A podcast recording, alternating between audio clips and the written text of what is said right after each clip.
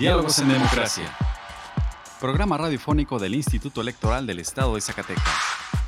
Juntos, conozcamos más acerca de la cultura democrática en nuestro estado. Escúchanos todos los miércoles a partir de las 4.30 de la tarde por la frecuencia del 97.9 de FM del Sistema Zacatecano de Radio y Televisión. Diálogos en Democracia. Esto es Diálogos en Democracia. La pluralidad como lenguaje único donde todas las voces sean escuchadas. Diálogos en Democracia. Programa radiofónico del Instituto Electoral del Estado de Zacatecas. Un acercamiento a la diversidad de ideas y pensamientos. Comenzamos. Diálogos en Democracia. Muy buenas tardes. Les saluda Rocío de Lira, dándoles la bienvenida a Diálogos en Democracia, programa radiofónico del Instituto Electoral del Estado de Zacatecas. Agradecemos su compañía a una emisión más hoy miércoles 17 de mayo. En el programa de hoy tendremos una entrevista con la licenciada Glenny Martínez Hernández, vocal del Registro Federal de Electores de la Junta Local Ejecutiva del INE en Zacatecas, que nos hablará del tema del reseccionamiento en nuestro estado. En nuestra sección de Hablemos de, escucharemos una cápsula sobre los últimos módulos del taller de capacitación Ciudadanía Democrática Incluyente, Igualitaria y con perspectiva de género. En nuestra sección de Cultura Cívica, escucharemos una cápsula sobre el Día Internacional contra la Homofobia, Transfobia y Bifobia en voz de nuestra compañera Virginia Perusquía, además de las últimas noticias en materia electoral. Vamos ahora a nuestra primera sección de efemérides.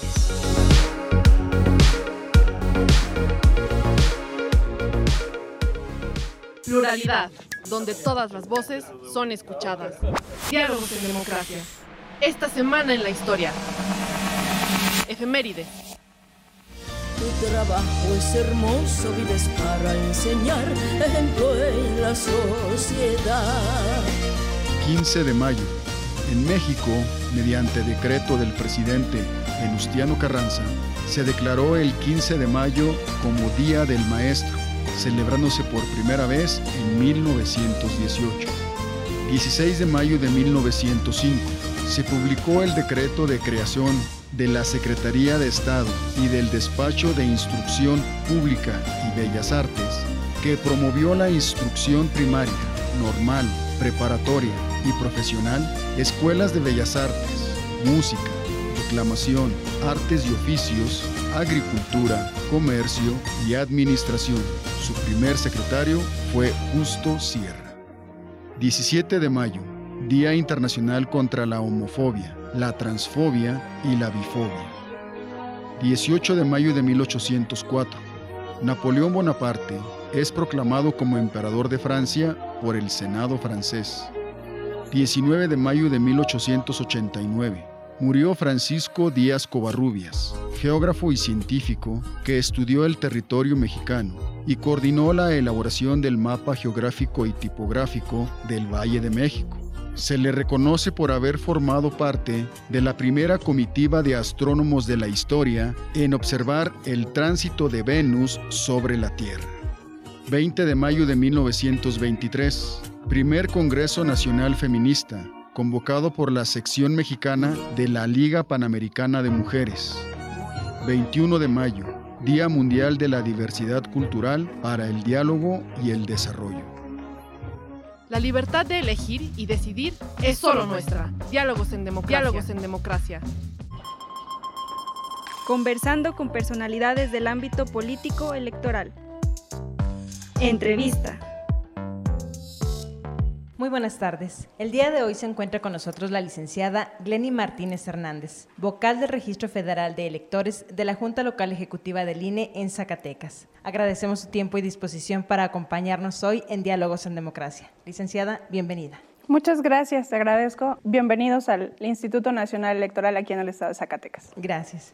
En el estado de Zacatecas se ha incrementado la, la, población de algunas colonias, incluso la creación de nuevos municipios, lo que ha generado la necesidad de reseccionarlas. ¿Nos puede explicar ¿Por qué realizar un reseccionamiento? Sí, por supuesto. Mira, bueno, por mandato constitucional y de acuerdo a la Ley General de Instituciones y Procedimientos Electorales, el Instituto Nacional Electoral es la autoridad encargada de la demarcación de los distritos electorales, las circunscripciones y también las secciones electorales en cada uno de los municipios y los estados. Es por ello que, bueno, pues la cartografía es un, es un ente vivo en donde progresivamente la ciudadanía incrementa y aumenta el número de ciudadanos que se empadronan en, en, el padrón electoral y la lista nominal. Eso obliga por ley que el Instituto Nacional Electoral constantemente haga una revisión al número de electores que se encuentran en las secciones electorales. Y si esta ha sido rebasada de lo que marca la ley, que es un mínimo de 100 electores y máximo 3.000 electores, es cuando el Instituto Nacional Electoral, a través de la vocalía del Registro Federal de Electores, lleva a cabo el reseccionamiento. ¿Qué es el reseccionamiento? Bueno, pues es cuando tenemos una sección que ha sido rebasada en cuanto a número de electores y es necesario pues crear nuevas secciones electorales que permitan facilitar la emisión del voto de cada una de, los, de las ciudadanas y los ciudadanos en los procesos electorales federales y locales. ¿Por qué lo realiza el Instituto Nacional Electoral? El Instituto Nacional Electoral, como bien digo, lo realiza en mandato constitucional y también como lo establece el artículo 32 de la Ley General de Instituciones y Procedimientos Electorales, así como el artículo 46 de los lineamientos que interviene en la actualización del marco geográfico electoral. Y bueno, prevé que las secciones electorales estén acordes a lo que marca la ley y que para los procesos electorales federales y locales, el ciudadano tenga una casilla electoral, la cual está georreferenciada de acuerdo a su domicilio y en ella pueda emitir su voto el día de la jornada electoral. Entonces, durante su integración, ¿no se previó el crecimiento de estas secciones? Bueno, mira, los reseccionamientos, eh, bueno, primero que nada, el padrón electoral por primera vez para los procesos electorales se llevó a cabo en 1991. En estas fechas, por supuesto, no era o no se tenía previsto visto el crecimiento poblacional que se tiene actualmente, sobre todo en los municipios aquí en el estado de Zacatecas como Fresnillo, como Guadalupe, como Zacatecas, en los cuales, bueno, pues poco a poco la ciudadanía ha instalado sus domicilios en estos municipios y eso ha provocado pues un crecimiento poblacional que actualmente, eh, bueno, que en su momento, en 1991, por supuesto, no era previsto, pero que por ello ahora por mandato de ley, pues el Instituto Nacional Electoral lleva a cabo actividades de reseccionamiento y que cuida que las secciones electorales estén en el marco de la ley y la ciudadanía puede emitir su voto. ¿Y cuál es el objetivo de este reseccionamiento?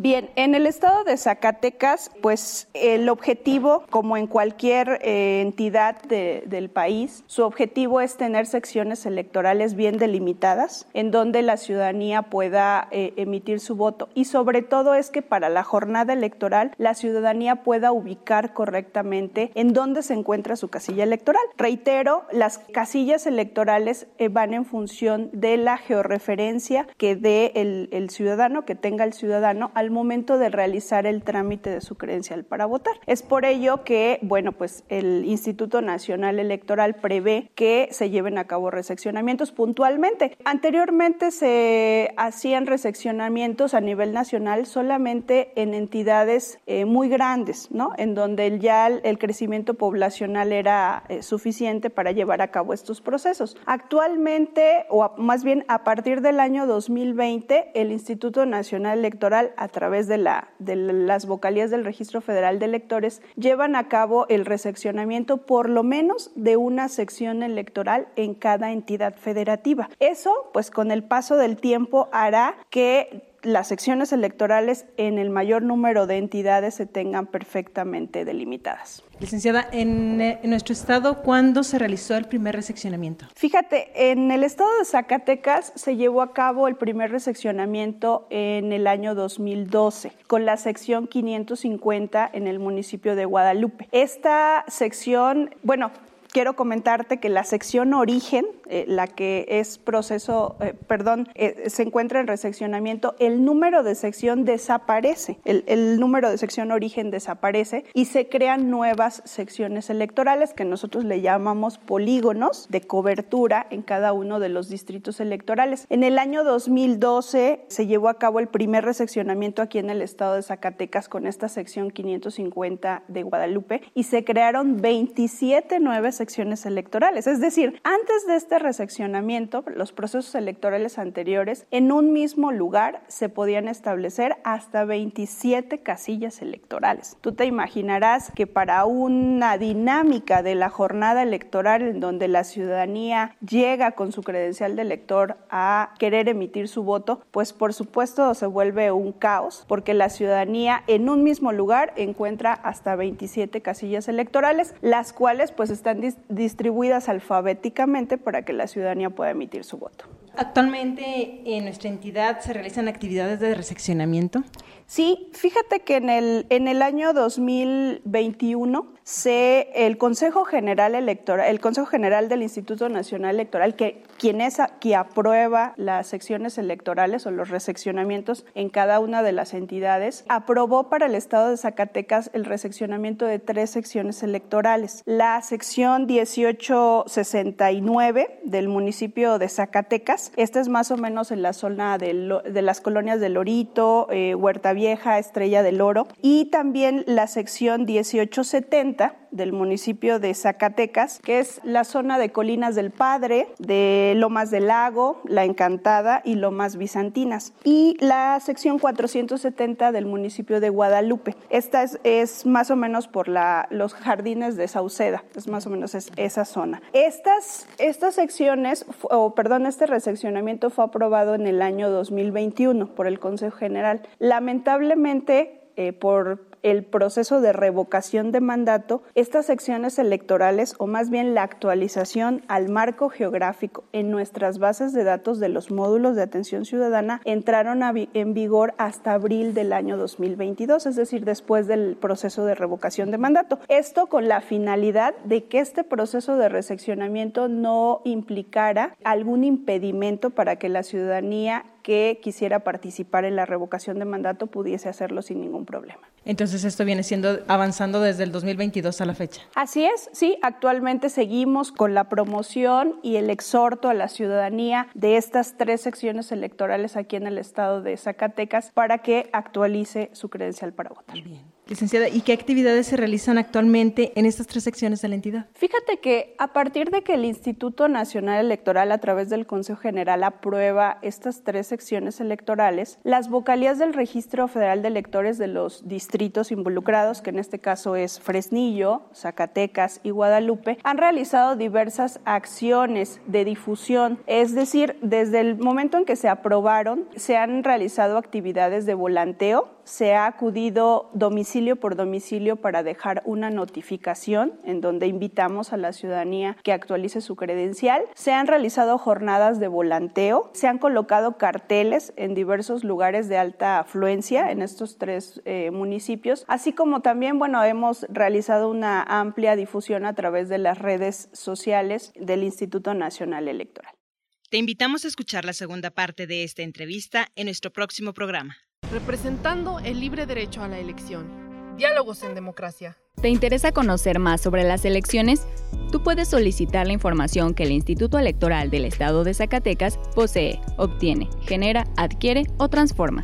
Consúltala en la página del IES. Puedes solicitarla también en el correo transparencia.ies.org.mx o a través de la Plataforma Nacional de Transparencia. Si tienes alguna duda, comunícate al teléfono 492-92-20606, extensión 650. El acceso a la información pública es gratuito y es tu derecho. Ejércelo.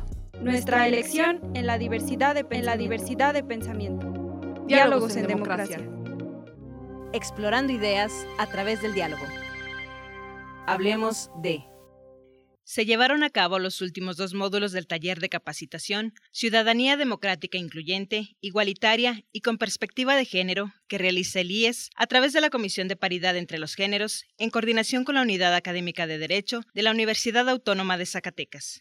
El pasado jueves 11 de mayo, el magistrado presidente del Tribunal de Justicia Electoral del Estado de Zacatecas, José Ángel Yuen Reyes, impartió el cuarto módulo Derechos Políticos Electorales con perspectiva de género desde la función jurisdiccional, casos prácticos, al iniciar, el magistrado reconoció que el estudio de estos temas es relativamente reciente. Pues para mí resultó un compromiso porque cuando yo estuve aquí, estos temas no se manejaban como tal, son completamente, han venido surgiendo una evolución a la que nos ha correspondido subirnos, tomar y conocer de las mismas, efecto de que las mujeres y los hombres podamos entender que estamos en un nivel real de igualdad. Cuando yo trabajé en mis primeros espacios importantes, pues me trabajé en la legislatura, les digo, y encontré una legislatura con 28 hombres y dos mujeres. Situación completamente desproporcional. Cuando después estábamos en la Ciudad de México, nos tocó andar en la corte, vimos una corte con nueve hombres y dos mujeres. Situación que se ha ido abatiendo poco a poco en esta situación con todos los cambios en la normatividad que hay. Posteriormente, explicó que la perspectiva de género tiene como objetivo el reconocimiento de las dinámicas de poder que existen y cómo afectan en el ejercicio de derechos. El género no es sinónimo de sexo, aunque muchas personas utilicen ambas palabras indistintamente. Menos aún, el género no es sinónimo de mujer ni de sexo. Es imprescindible que se entienda que los hombres también responden a un género, de manera que cuando se dice que hay que incorporar al género en una determinada actividad de estudio, no se está hablando de incorporar a la mujer, aunque el resultado de incorporar la visión de género sea visibilizar a la mujer al hacer visibles las relaciones de poder entre los sexos. Incorporar la visión o perspectiva de género en las actividades humanas y los análisis que se hagan de las mismas no es tan sencillo como solamente agregar a las mujeres. La diferencia sexual nos estructura en cuerpo y mente. La simbolización cultural de la misma diferencia, el género.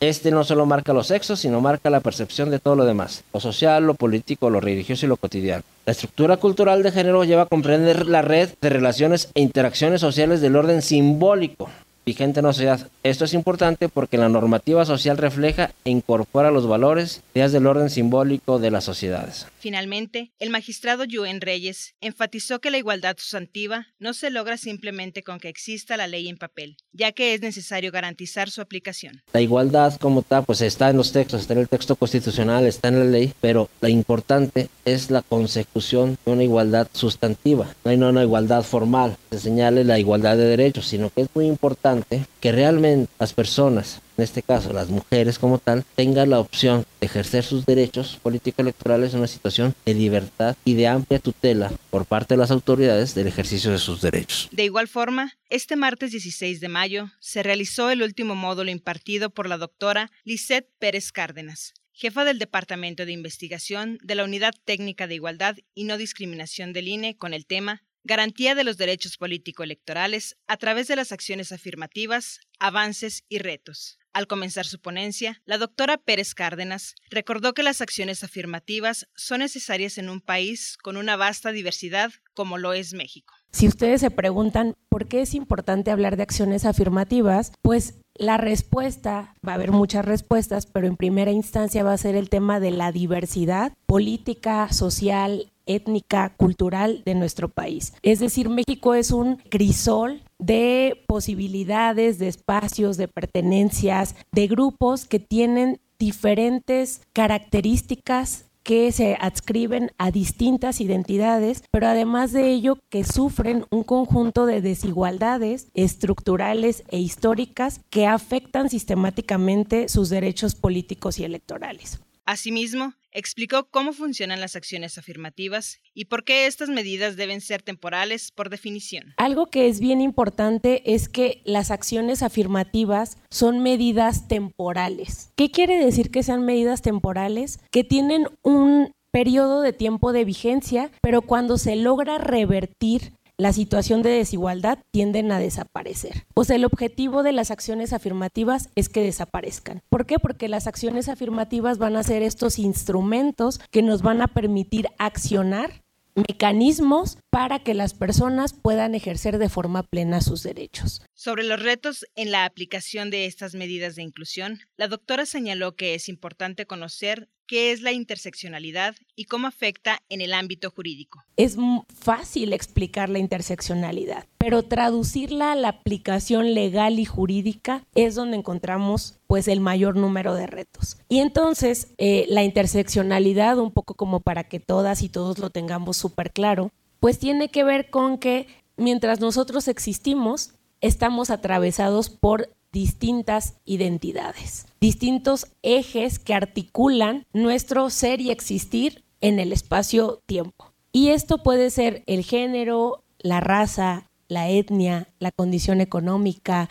la condición de discapacidad, etcétera. Es decir, todos estos elementos pues van a constituir a las personas. La doctora Lisette Pérez Cárdenas finalizó su ponencia con una invitación al análisis de una mejor implementación de las acciones afirmativas, lo cual puede llevar a garantizar un goce pleno de los derechos político-electorales de toda la ciudadanía. Yo creo que el reto que tenemos es transformar esas acciones afirmativas en una participación real y efectiva de las personas más que en actos de simulación. Ese es el reto que tenemos ahora mismo. La realidad es que no tenemos muchas respuestas, pero me parece que estos espacios y el hecho de que empecemos a, a sentarnos a discutir cómo vamos a construir esas acciones afirmativas, cómo vamos a articular y a confeccionar esos valores y si solamente nos vamos a basar en lo estadístico o si vamos a también considerar criterios cualitativos. O sea, tenemos que pensar en un conjunto de ideas que nos permitan articular acciones afirmativas que realmente cumplan con su objetivo, que es garantizar el ejercicio pleno de los derechos políticos y electorales de todas las personas en nuestro país. Te recordamos que puedes consultar las ponencias completas de este taller en nuestra página de Facebook y en nuestro canal de YouTube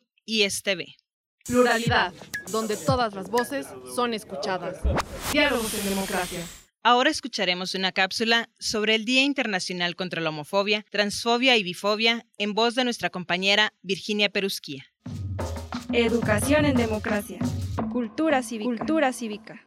En el año 2004, la Organización de las Naciones Unidas proclamó el 17 de mayo como el Día Internacional contra la Homofobia y la Transfobia, en conmemoración del 17 de mayo de 1990, día en que la Asamblea General de la Organización Mundial de la Salud, OMS, eliminó la homosexualidad de la clasificación internacional de enfermedades mentales. En este día se busca llamar la atención de los líderes políticos, movimientos sociales, público en general y los medios de comunicación sobre la violencia y la discriminación que sufren las personas LGBTI a nivel internacional.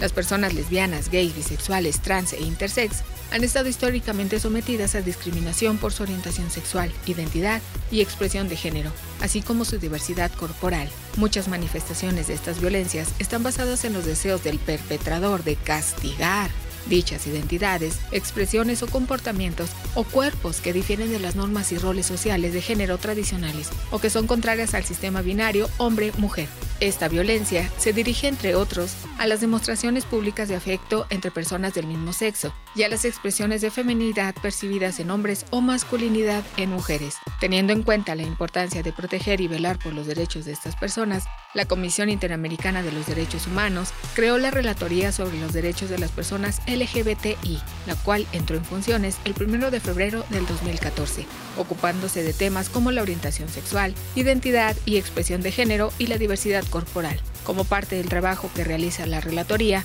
en 2015 publicó el informe sobre violencia contra la comunidad LGBTI en América, en el cual se determinó que la violencia que se ejerce contra estas personas tiene características especiales, tales como el uso de la fuerza por agentes de seguridad amparados en la norma de moral pública, violencia médica contra personas cuyos cuerpos difieren de los estándares socialmente aceptados, femenino, masculino Cabe señalar que si bien es cierto que las personas LGBTI son susceptibles de sufrir algún tipo de violencia, las mujeres trans son especialmente vulnerables, ya que la violencia contra ellas es el resultado de una combinación de factores, exclusión, discriminación y violencia dentro de la familia, las escuelas y la sociedad en general, falta de reconocimiento de su identidad de género, participación en ocupaciones que las ponen en mayor riesgo de violencia y la alta criminalización. La libertad de elegir y decidir es solo nuestra. Diálogos en democracia. Diálogos en democracia. Si te interesa conocer más información al respecto, te invitamos a encontrar más cápsulas interesantes en nuestro canal de Spotify. Encuéntranos como Radio IES. Y si te interesa que hablemos de un tema en especial, escríbenos vía inbox a través de nuestras redes sociales. Nos encuentras en Facebook como Instituto Electoral del Estado de Zacatecas, en Instagram y en Twitter como IESCS y en YouTube como IESTV. Escuchemos ahora las breves electorales. Las últimas noticias en la materia. Breves electorales. El Instituto Nacional Electoral realizó la verificación del funcionamiento de las urnas electrónicas 7.0 que se enviarán a Estados Unidos y Canadá para la instalación de los módulos receptores de votación que por primera vez se implementarán en las sedes consulares de Dallas, Los Ángeles, Chicago y Montreal para la prueba piloto de voto presencial en el extranjero en las elecciones de gubernatura de Coahuila y Estado de México. En la conmemoración del Día Internacional contra la Homofobia, la Bifobia y la Transfobia, el Instituto Nacional Electoral refrenda su compromiso para seguir trabajando en favor del respeto, la garantía, la promoción y la protección de los derechos humanos de las personas LGBT y más Asimismo, se manifiesta en contra de la discriminación de la que han sido víctimas las personas con orientaciones e identidades sexuales o de género que difieren de los parámetros culturales socialmente establecidos y se compromete en seguir impulsando medidas que garanticen la participación política en igualdad de condiciones, libre de toda violencia y discriminación. Representando el libre derecho a la elección. Diálogos en democracia. El IES protege los datos personales que recibe en el ejercicio de sus atribuciones. Un dato personal es toda aquella información que permita identificar a una persona. Si no estás de acuerdo con el tratamiento de tus datos personales, puedes ejercer tus derechos de acceso, rectificación, cancelación u oposición. El procedimiento es sencillo y gratuito. Comunícate al 492-92-20606 extensión 650 o en transparencia.ies.org.mx. Instituto Electoral del Estado de Zacatecas. Nuestra elección en la diversidad de, en la diversidad de pensamiento. Diálogos, en, democracia.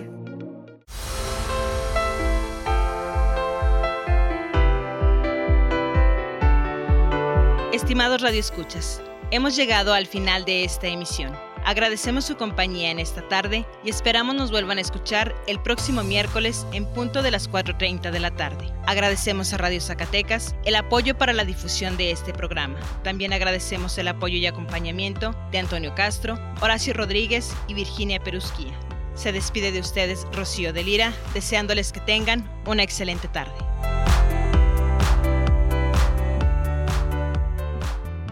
Esto fue Diálogos en Democracia un espacio del Instituto Electoral del Estado de Zacatecas para la promoción del diálogo y la cultura democrática. Te esperamos en nuestra próxima edición. Diálogos en Democracia. Diálogos en Democracia.